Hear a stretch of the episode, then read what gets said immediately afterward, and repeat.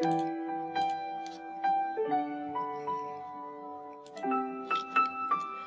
家好，我是徐彦斌。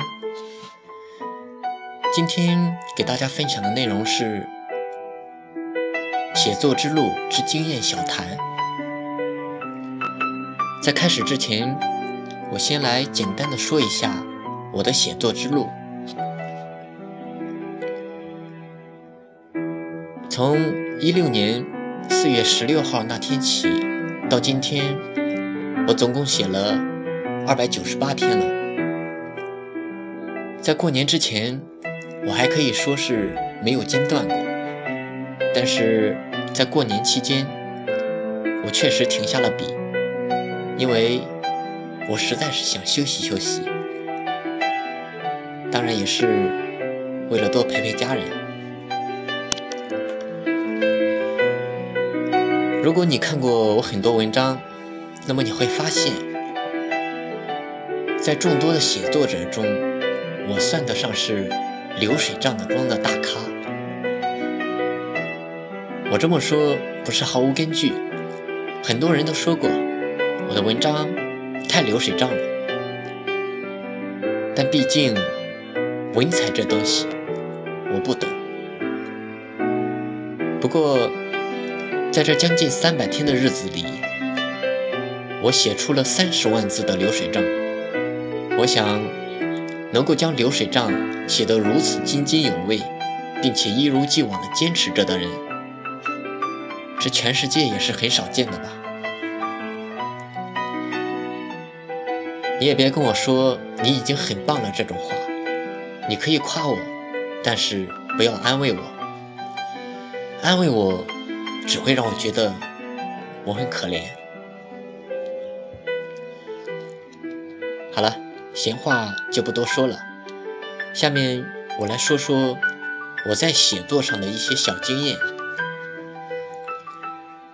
在之前，二静和亚轩姐他们已经分享了不少关于写作的一些技巧和需要注意的地方。我的文采跟二静、鸭萱姐、走走、自然哥他们相比，那根本是无法相提并论的。所以在写作技巧上面，你们可以多听听他们的。今天我就来说点别的。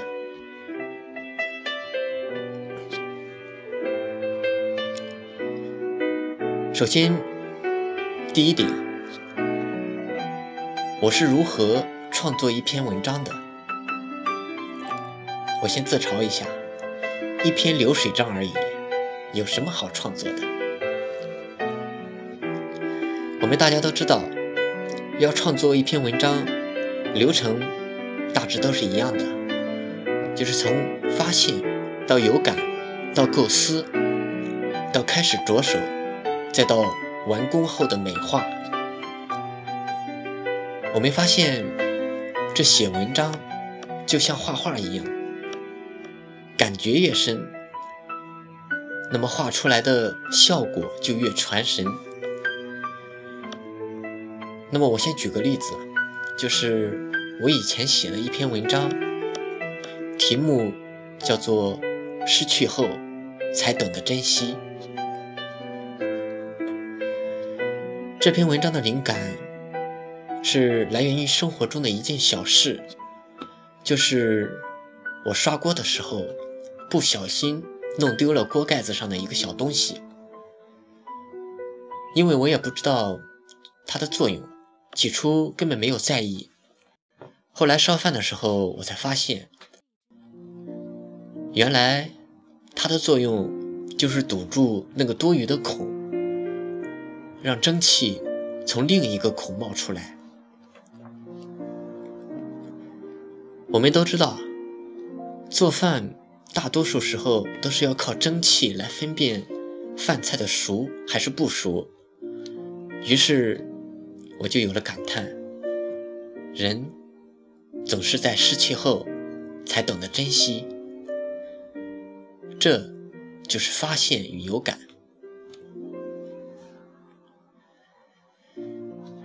之后我就想着把它写成一篇文章。那么我就开始构思整篇文章的一个框架。在生活中，我们也会有很多这样的情况，比如说和同学之间的友情，比如爱情，比如亲情，比如时间，等等等等。那么这篇文章，我就可以先把我当时遇到的那件小事写出来，然后就是一个扩展，如失去友情才懂得珍惜，失去爱情才懂得珍惜，失去亲情才懂得珍惜，失去时间才懂得珍惜。于是。有了这一个基本的框架之后，就可以开始着手去写了。写好之后，就是一个美化的过程。美化这里，二静他们也都讲过了，我也就不就多加熬述了。也就是做个加减法，改改错别字之类的。最后你就发现。这源于生活中的一个小细节，就变成了这样一篇文章。所以，我有个建议，就是无论你是否要写文章，都要去注重生活中的小细节。或许那些事情并不是那么起眼，但是在不知不觉中，这些小细节已经帮助你。提高了人格魅力。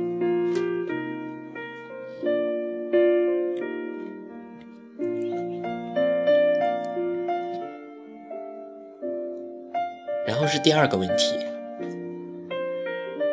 当写作遇到瓶颈期，该怎么办？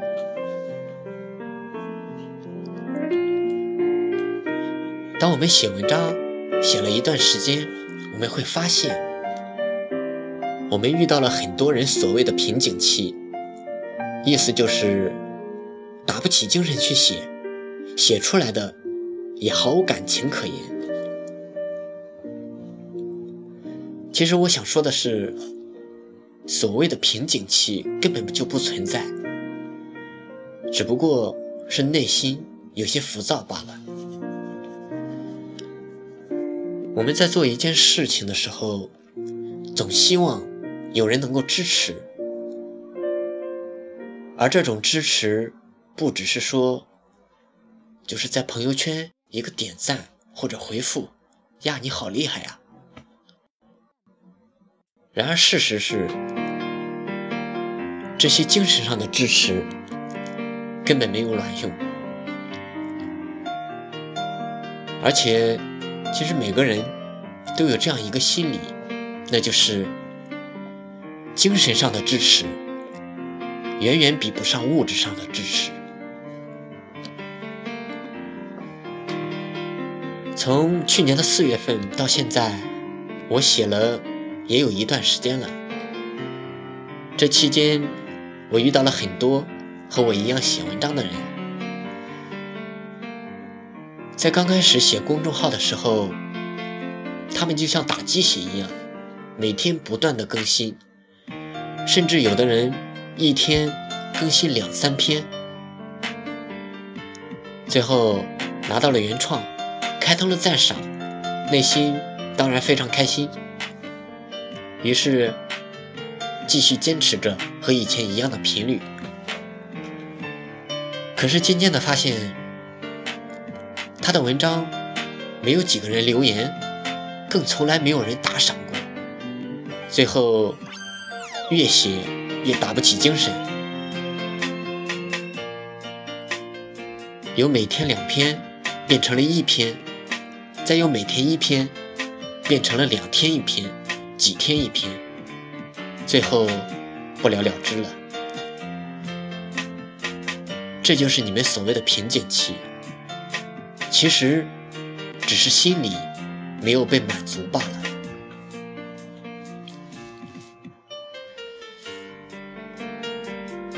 那么，当我们遇到这个所谓的瓶颈期时，我们该怎么办？首先放下你手中的笔，去思考一下，你究竟是为了什么而写文章的？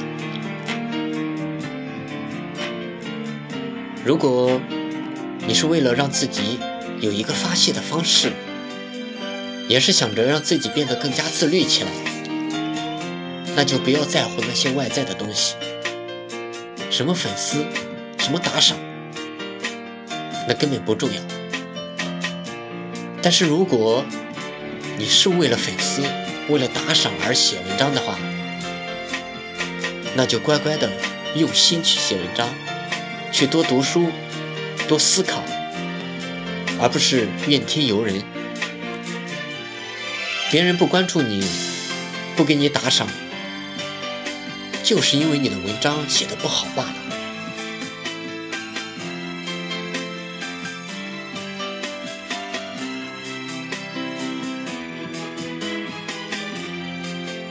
第三个问题，当我们写不出来的时候，我会去做什么？我们写文章。也确实有，就是没有感觉的时候，但是为了自律，没有不得不去写。那么我们在写不出来的时候该怎么做？我就拿我自己举例吧，就是在我写不出来的时候，我会去做什么？首先，第一种做法，我会把所有有关写文章的东西。忘得一干二净，反正也写不出来，再干着急也没什么意义，倒不如去做一些其他的事，比如出门转一圈。当然，这次出门不是毫无目的的瞎逛，而是让自己用心的去发现生活中的小事，就是以此来寻找写作上的一个灵感。第二种就是刷微博、刷朋友圈，或者去逛一逛句子迷一类的网站。这个时候，我们可以不用特别用心的去看，大致的扫一下那些句子。如果你碰到有感觉的句子，就是先记下来，记下来，先不用管它，继续寻找下一条有感觉的句子。这里一定要注意的是，一定要有感觉的句子。大概寻找个五六条吧，然后你就可以关掉这些网站了。接着就是从这五六条句子中筛选，先分别进行拓展，看哪一条你能够更深入的去写，比如。我之前的一篇文章，三毛，没有人能够气你，除非你自暴自弃。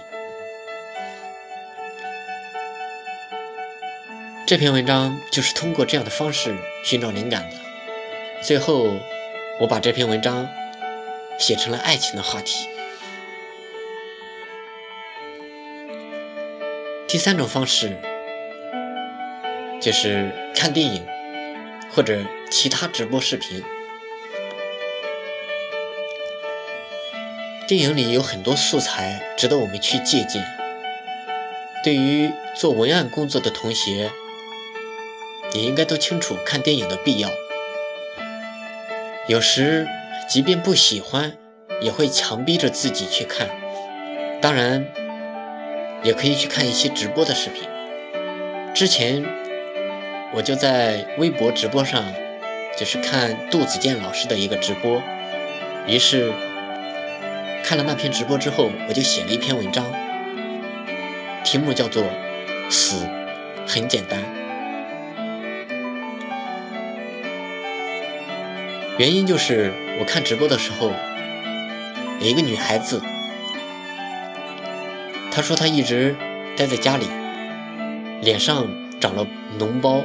好像身上还有其他的病症，他说他想死。后来杜子健老师就一直在开导他，呃，然后在看直播的所有人也都鼓励他。最后他说，他不想再自杀了。看到这里，我就想到我还上初中的时候，我的一个遭遇，就是因为学游泳差点淹死。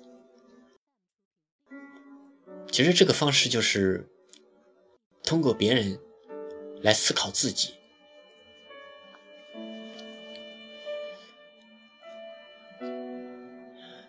然后第四种就是看书。看书的好处我就不用多说了，这个和看电影是一个道理，都是通过观察别人来思考自己。好，今天的分享就到这里，感谢您的收听。